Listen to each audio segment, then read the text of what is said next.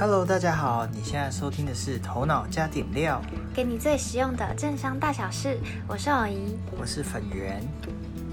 好，今天呢，我们要来跟大家谈谈一个最近非常火红的主题。这个主题呢，呃，应该说台湾，呃，护国神山，直接破题，我们在想梗呢。没错没错，就是要来讲最近很火的，大家都在讨论台积电。那我们当然不是介绍台积电这个公司啦，我们是要跟大家科普一下这整个产业链到底在做什么。因为可能大家只知道说，哦，台积电，我们可能就是呃半导体，可能就是制造晶片，然后等等的，然后他们当然现在的晶片需求非常的大量，所以他们的股价疯狂的飙升，这样大家可能就知道这些东西。但是呢，其实在整个半导体产业来说是非常非常的大而且复杂的，而且预计未来十年、二十年之后呢，这个产业链还是会非常的火红、火热。所以呢，今天我们就简单的来跟大家呃分享一下，就是这个产业链整体从可能从上游到一直到最中下游这个整体的状况到底是怎么样。然后让大家可能有一些初步的了解。好，那我们刚才讲到就是半导体嘛，我们就得先来介绍一下到底什么是半导体，而且它的功用到底是什么。那半导体其实从它的名字上，大家就可以知道说，哦，半导，那它就是它的这个性质其实就介于导体跟我们讲的绝缘体之间，因为它就是半导嘛。哦，我完全不知道哎。导体当然就是导电性最好的，比如说金属啊那些。那绝缘体当然就是完全不会导电，就像石头啊、陶瓷啊等等的。那半导体当然就介于这两者之间。那其中比较包代表性的一些元素就包含细，包含锗。那这个半导体为什么这么重要呢？原因是它有两大功用，在这个产业链上。第一个就是它是用来制造电晶体。那什么是电晶体呢？其实电晶体有两大功能，第一大功能就是它可以放大它信号，第二大功能就是开关信号的开关。那这个很重要的原因是因为晶片在运行的时候，它会需要这个，在跑一些逻辑啊或者跑一些演算的时候，它就需要放大信号，然后有时候要中断信号来去控制。所以为什么电晶体它是由半导体所构成的？原因就是因为它必须要有。呃，导体跟非导体的中间的这个性质，才会可以符合我们晶片的需求。原因是因为它们，呃，它会注入杂质，就是因为它是半导而已，它不是完完全全的导体，所以它可以借由注入杂质，比如像像是磷啊，像是硼啊，它可以去调整它的半导体的这个导电性，来去制造出符合我们需求的这种晶片。那由于细这个元素呢，它有比较大的，呃，应该说它的掺杂杂质的这个范围可以比较大，也就是说它的可控性会比较大，所以一般的晶片我们都是会用细这个元素来制造。那其中我们刚才讲的电晶体也是呃制造呃这个细呃呃电晶体的原料也就是这个细，因为它必须要去刚才讲那个功能嘛。所以半导体第一个功能就是制造最重要的电晶体，第二个功能就是制造我们的晶圆，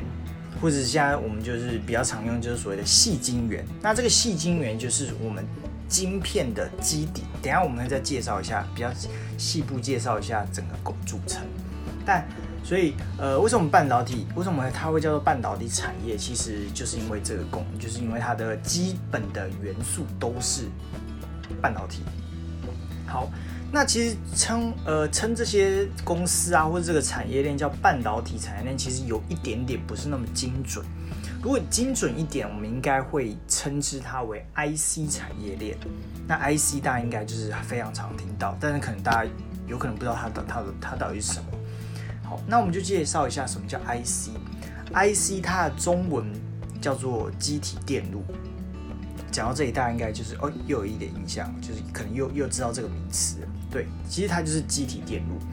那你可以在哪里找到？其实你可以在比如说你的电脑的主机板上，它有一个长得就一个方方的，然后旁边有很多角的，很像蜈蚣的一堆一堆角的，然后它是直接镶在那个电路板上的这个这个东西，其实那个东西就叫做机体电路。那如果你把机体电路打开之后呢，你会看到一个呃正方形的晶片，那那个就是我们在控制呃。手机啊，或是电脑，它们上面的运行的时候，最重要的那个晶片，那那个晶片的上面就是有非常多我们刚才讲到的电晶体，所以这个东西其实就是它是它一个，它就叫做机体电路，其实就是在呃电子学当中，就是把那个电路啊刻在半导体的晶圆的表面上，把它刻上去，最后呢把它制成晶片。哦，原来是这样。对，哎，我家有很多哎，你家有很多，对啊，因为我就是不要的电脑哦，对啊，所以它就很多。我从来不知道那家机体电路哎，那个那个 其实小小的那个东西叫机体电路，它也是晶片最核心的东西，没有那个东西，就是我们任何的电子产品都不会运作嗯，所以呢，我们就把这整条的产业链其实就变成叫做 IC 产业链，会是最最符合它的名称的这样。那你可以直接把这个呃记忆电路就直接把它叫成晶片是 OK 的，因为通常呢，其实最简单记忆电路到底是什么？它就是把很多数十万甚至到数亿个我们刚才讲的电晶体塞在晶片上面，就是变成记忆电路。那我们再放到我们的产品里面让它做运行，这样。好，名字解释完了，那我们就会好奇说，哎，到底什么什么东西要晶片呢？为什么最近的晶片大家都抢着要？其实这个晶片你可以把它视为一个非常完整电路系统，就是它可以做任何你想要，就是晶片上有的功能。比如说，它可以处理运算，处理一些逻辑的东西，然后处理一些资讯的传递。这晶片就是呃的功能大概就是分区分这几个。那到底什么东西需要晶片？啊，其实好像所有东西。都需要晶片。反举，比如说你的手机，手机上面你会有很多功能嘛？比如说你要传照片啊，传这样，然后你要做运算啊，它就要晶片。那笔电当然也需要晶片。那相机、电视、冰箱，所以然后是最近火红的 Switch 到 PS 五，全部都需要晶片。所以为什么晶片最近的需求，或者说近年来的需求会这么大？原因是因为这些所有东西都会需要晶片来帮助他们做运行。那除了我们最常见的所谓消费性电子产品需要晶片，其实其各领域都需要。比如说最近也是很火的，就是电动车，电动车百分之两百需要一堆晶片一台车。那除了电动车之外的传统的车也会需要晶片，原因是它有很多那种，比如说什么导航啊，然后什么倒退雷达啊，然后你的车子的功能里面，里面功能越来越多的时候，那就是因为晶片它不断的呃增加它的新功能，然后放到车子上面，所以它车子才会变得越来越智能，或是它有更多新功能出现，那都是因为有晶片的关系。那其实前哎，昨天的时候我们有发了在 IG 上面有发了一个现实动态，是关于就是呃车用晶片的部分。因为最近大家的对于晶片的需求非常多嘛，那车用晶片的需求就被压缩，因为大家就是呃这些晶片厂其实都把晶片供给给了一些，比如说笔电啊，或者是。呃，手机啊，这些销量非常高的，相对于他们就没有时间去帮车制造这个车用晶片，所以导致很多车用的车汽车大厂被迫要减产，就是它不要再生产这么多汽车了，因为生产出来也没有晶片可以让它运行，就是因为这个原因。所以呢，基本上呃，现在非常多的产品跟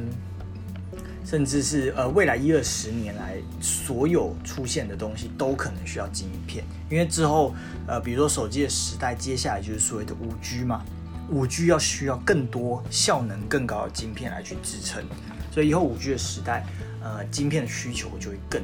更大这样。好，所以呢，晶片大家都要，那我们就来介绍一下我们刚才讲的这个晶片整体的产业链到底是怎么样。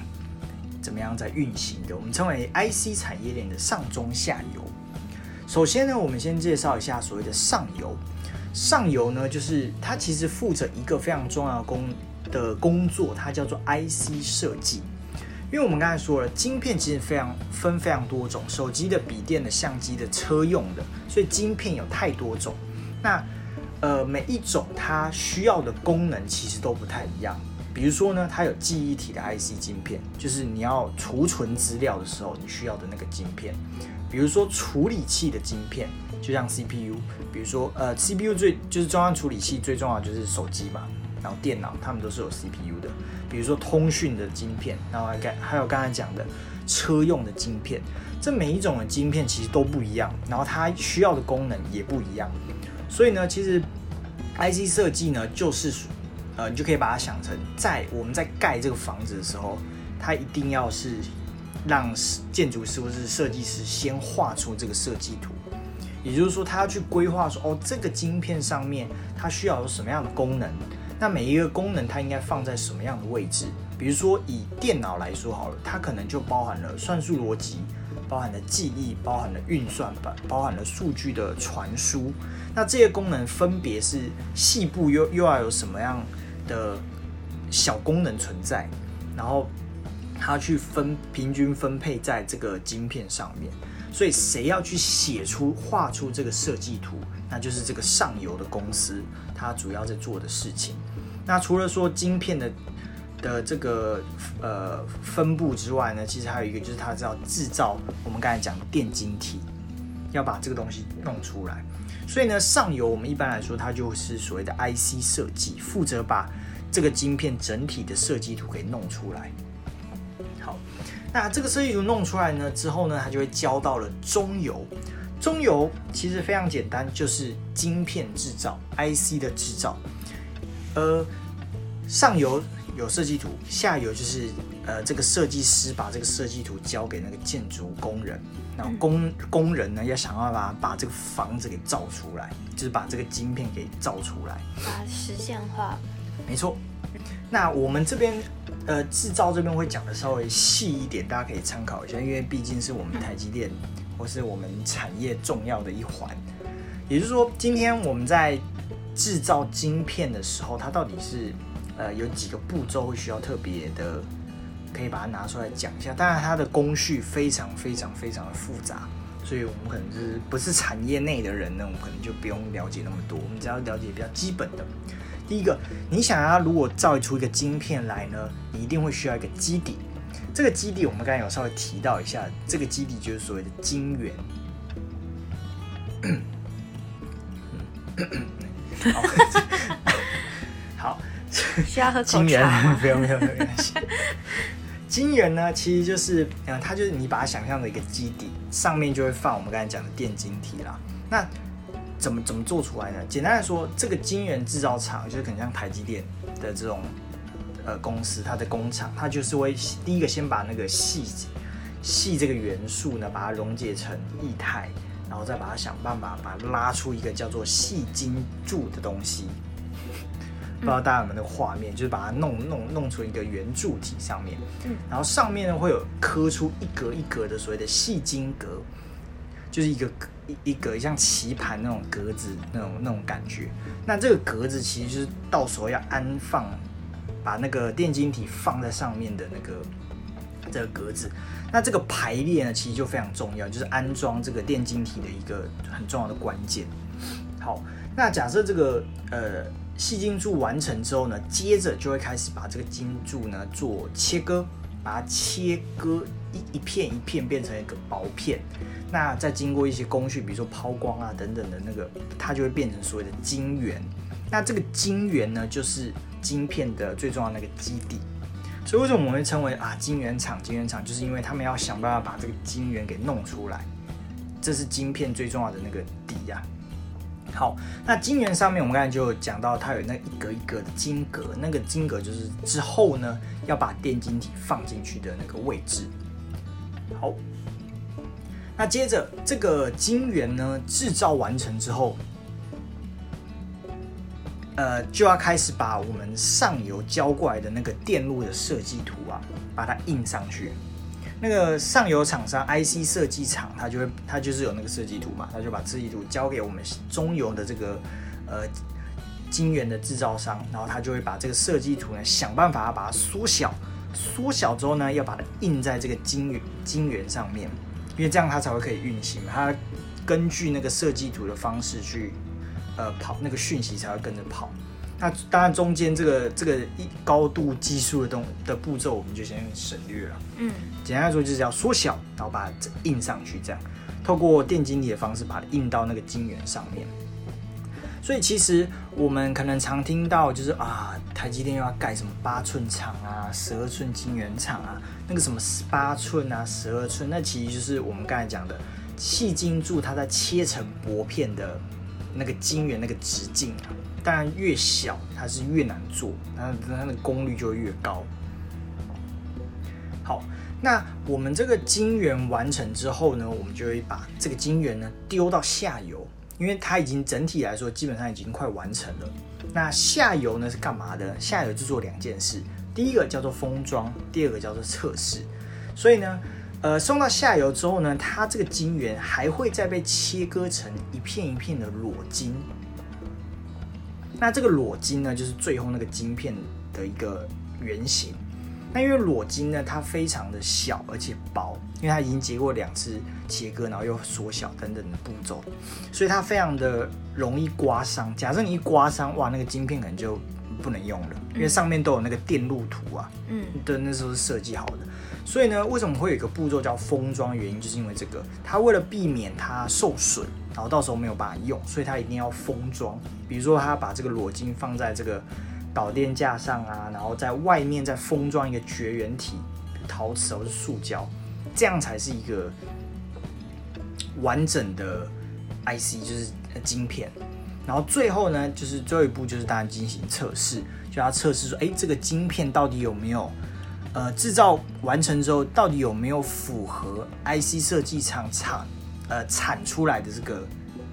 功能可不可以运行这些功能，有没有出错？这样，然后这一步测试完之后，当然就是会把一些不良的晶片呃挑出来，那这个就是完成一个晶片。嗯，所以就是我们刚才从上中下游一直到最后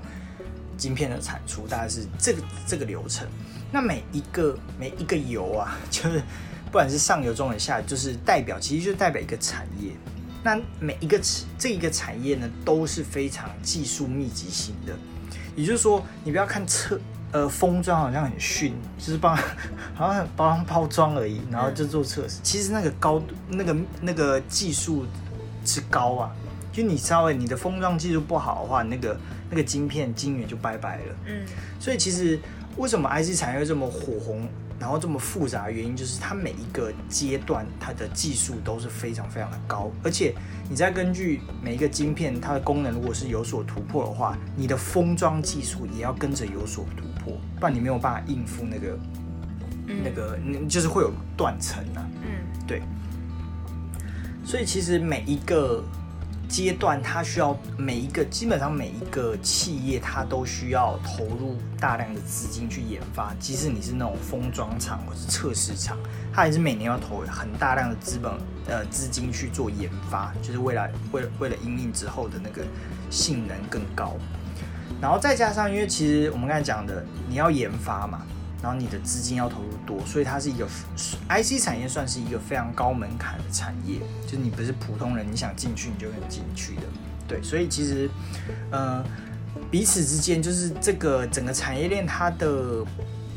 它的粘着度算蛮高的，就是哦，我一定要你，不然我没有办法做，就大家就紧密的结合在一起。所以，所以其实算竞争者算是少，但是就是呃，算是算是一个寡占市场啦，但是。近期其实竞争也蛮激烈的，因为很多大资本的公司其实也愿意投大批的资资金下去做做这件事情。比如说，呃，大家不要看台积电，好像是我们刚才讲的中游，就是 IC 制造，嗯，它主主力当然是制造，但其实它有跨足一些呃装呃封测的的领域，就它封对，它也想要跨足那个领域，所以它又投了一些资本在那上面，所以大家其实。说不容易有外来的竞争者是没错，但是里面竞争还是非常激烈的。嗯，好，那我们就可以来看一下，就是几个比较著名的公司啊，因为大家可能就知道说啊，反正这一坨公司全部都是做半导体的，然后我也不在意它到底是中上游哪一哪一间，反正呃，我就是买它的股票就对了。其实我觉得，呃，就是今天我们。分享这个主题啊，很大的原因，我们也不是专家，所以我们并没有特别要让大家，呃，多深刻的去了解半导体这个产业。那我们也不是理财、投资理财专家，所以也没有要推荐大家说哪一间比较好，然后动能怎么样，产能怎么样，预估未来怎么样。但是我觉得大家最在意的应该是。就是第一个是有些人没有在投资股票，但还是会想知道，就是这么火红的产业，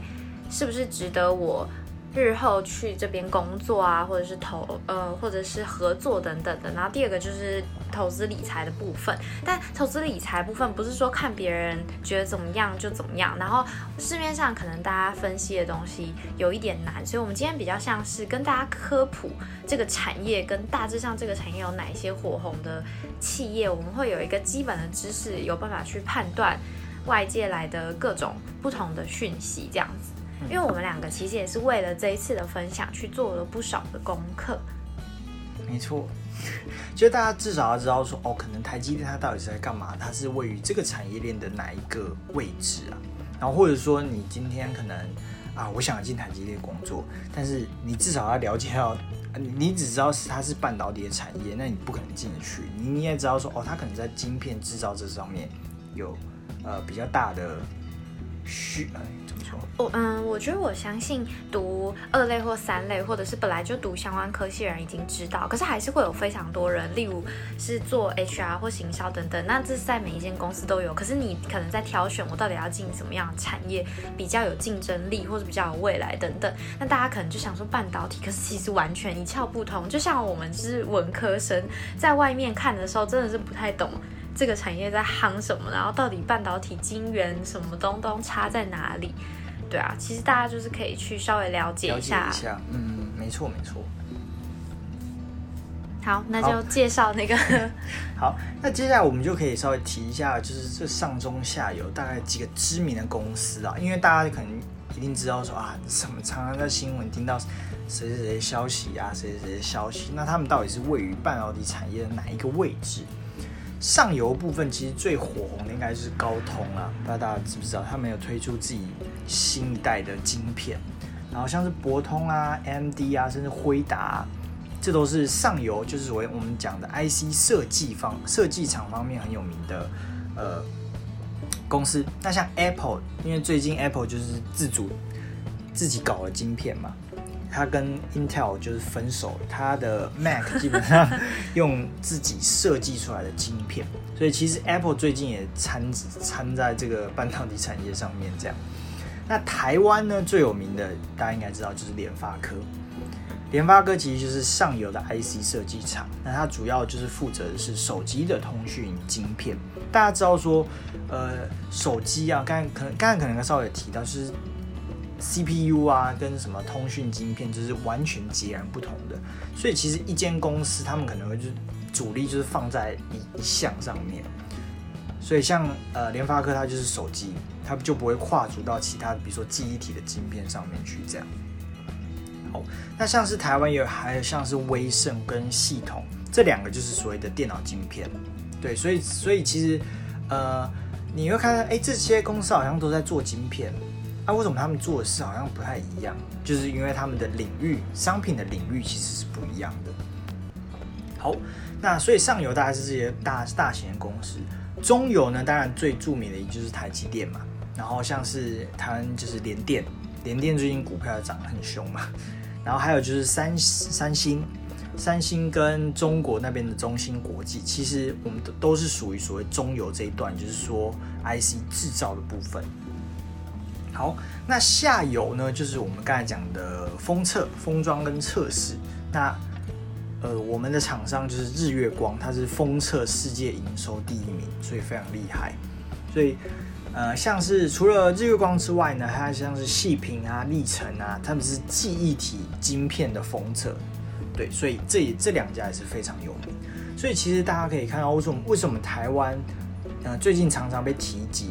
在这个半导体产业，就是因为我们中游有一个世界最顶尖的就是台积电，下游封测也有非常多，像日月光啊、细品历程都是世界非常重要的几个封测厂。所以为什么台湾在半导体产业的地位非常重要的原因，就是因为我们有这些厂商在支撑。这样，好。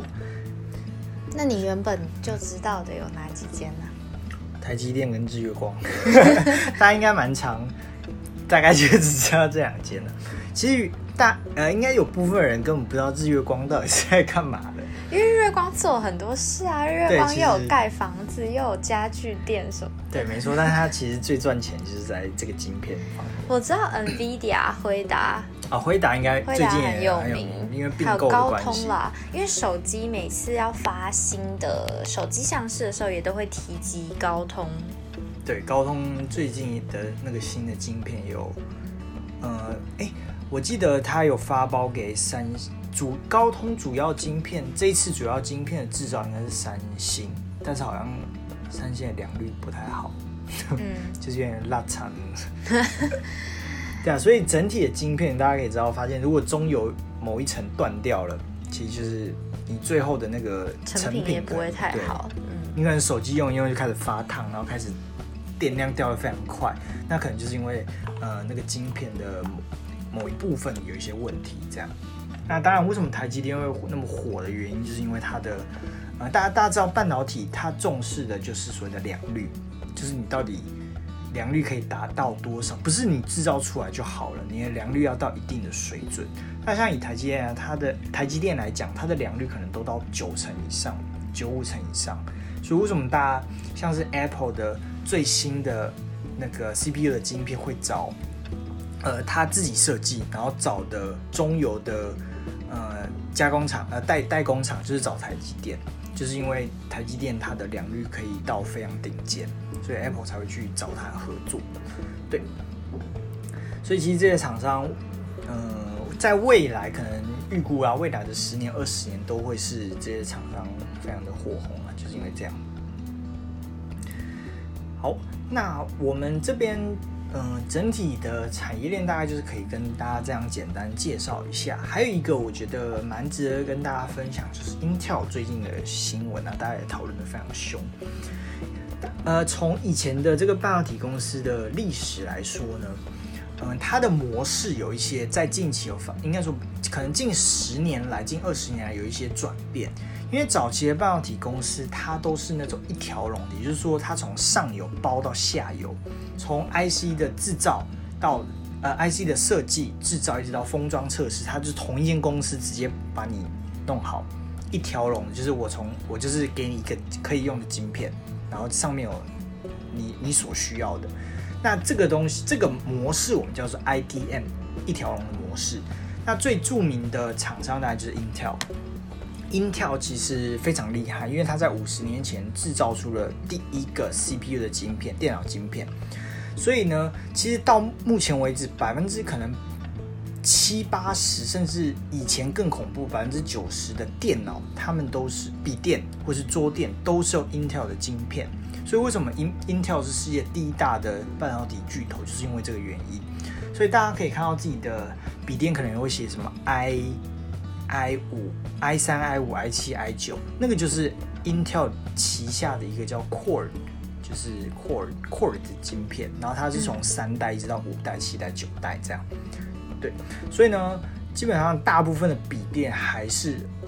都是用 Intel 的晶片在运行。目前啊，那 Apple 已经目前已经自主晶片，所以 Apple Apple 之前的笔电也是用 Intel 的晶片。那 Intel 呢，其实就是我们刚才讲的 IDM 这个模式非常非常代表性的公司。那这间公司大家一定会有一个很重要的条件，就是它的资本额一定要够雄厚。因为我们刚才讲，从上这整体的 IC 产业上中下游，它的技术含量要非常高，你每一个步骤都要投入大量的资金去做研发，才能够跟上那个晶片的的那个速度。这样，对，所以其实这种这种类 IDM 这种厂的非常是非常少数企业可以达到的，因为它的那个难度真的太高了。我们举个例子，像三星，三星其实也算是 IDM 的公司之一，只是呢，它最近开始慢慢转向跟台积电相同的模式，就是它就是帮人家代工就好，它不要再自己设计。对，但是因为呃建厂啊，或是维护成本上游的成本耗损太高了，所以它就是慢慢也转向中游的这个代工服务，就是帮比如说帮 Apple 的 iPhone、iPad 的处理器做。呃，晶圆的制造这样。好，那 Intel 为什么最近没落？原因就是因为它可能在它目前还是维持这种一条龙的方式，所以会导致们刚才讲的某一部分出错的话，就会导致整个晶片的良率啊，或是它的产量、销量没有办法符合呃它的客户的预期。所以其实 Intel 最近有有消息说，它把这个中游的部分委外。发给这个台积电跟三星，就是他不要再做制造部分，他就是管好它的上游就好了。它的整个公司的资金啊，跟研发的主力全部放在上游，那制造部分就是委呃给这个台积电跟比较厉害的厂商他们去制造。但是后后来前几天 Intel 的新任的 CEO 就有发声明说，哎，我我我们公司还是坚持要自己制造了。对啊，这是他发出来的宣誓啊。不过这个 CEO 还没上任，快上任了。不过就是看他，嗯，Intel 到时候，呃，自己的公司有没有办法应付这样。当然，如果他们委外的话，台积电应该会是最大的受益者了。那股票就是准备要再飙一波了。好，那我们刚才讲的早期的半导体公司都是 IDM 嘛，那后来因为呃，半导体的它的制造跟设计啊，越来越复杂，甚至它的装封测试都越呃，这个成本会越来越高，所以其实它也慢慢的走向所谓专业分工啦，所以才会有蹦出目前这个上中下游不同的产业链这种这种专业分工的一个呃模式存在。那当然，我们的台积电就是在一九八七年的时候创立的，当时候为什么台积电很厉害的原因，就是因为它其实也已经预见到了。这个目前现在的局势，所以其实他一开始创立的时候，他就是我，我真的不不做设计方面，我就是帮客户能够专心的去制造晶片，所以他就是专门做这一个，他他没有在三心二意。如果他当时候发展一条龙的模式，可能他他现在已经垮了。对，所以呢，呃，当时候台积电不做，然后呃不做设计类的，也不做封装测试，就是在制造。那当时候大家为什么不看好这种模式的原因，是因为假设今天我把我的晶片设计图给你这家公司，那你这家公司又起又收了不同公司的设计图的时候，有没有可能造成机密的外泄？因为那个设计图是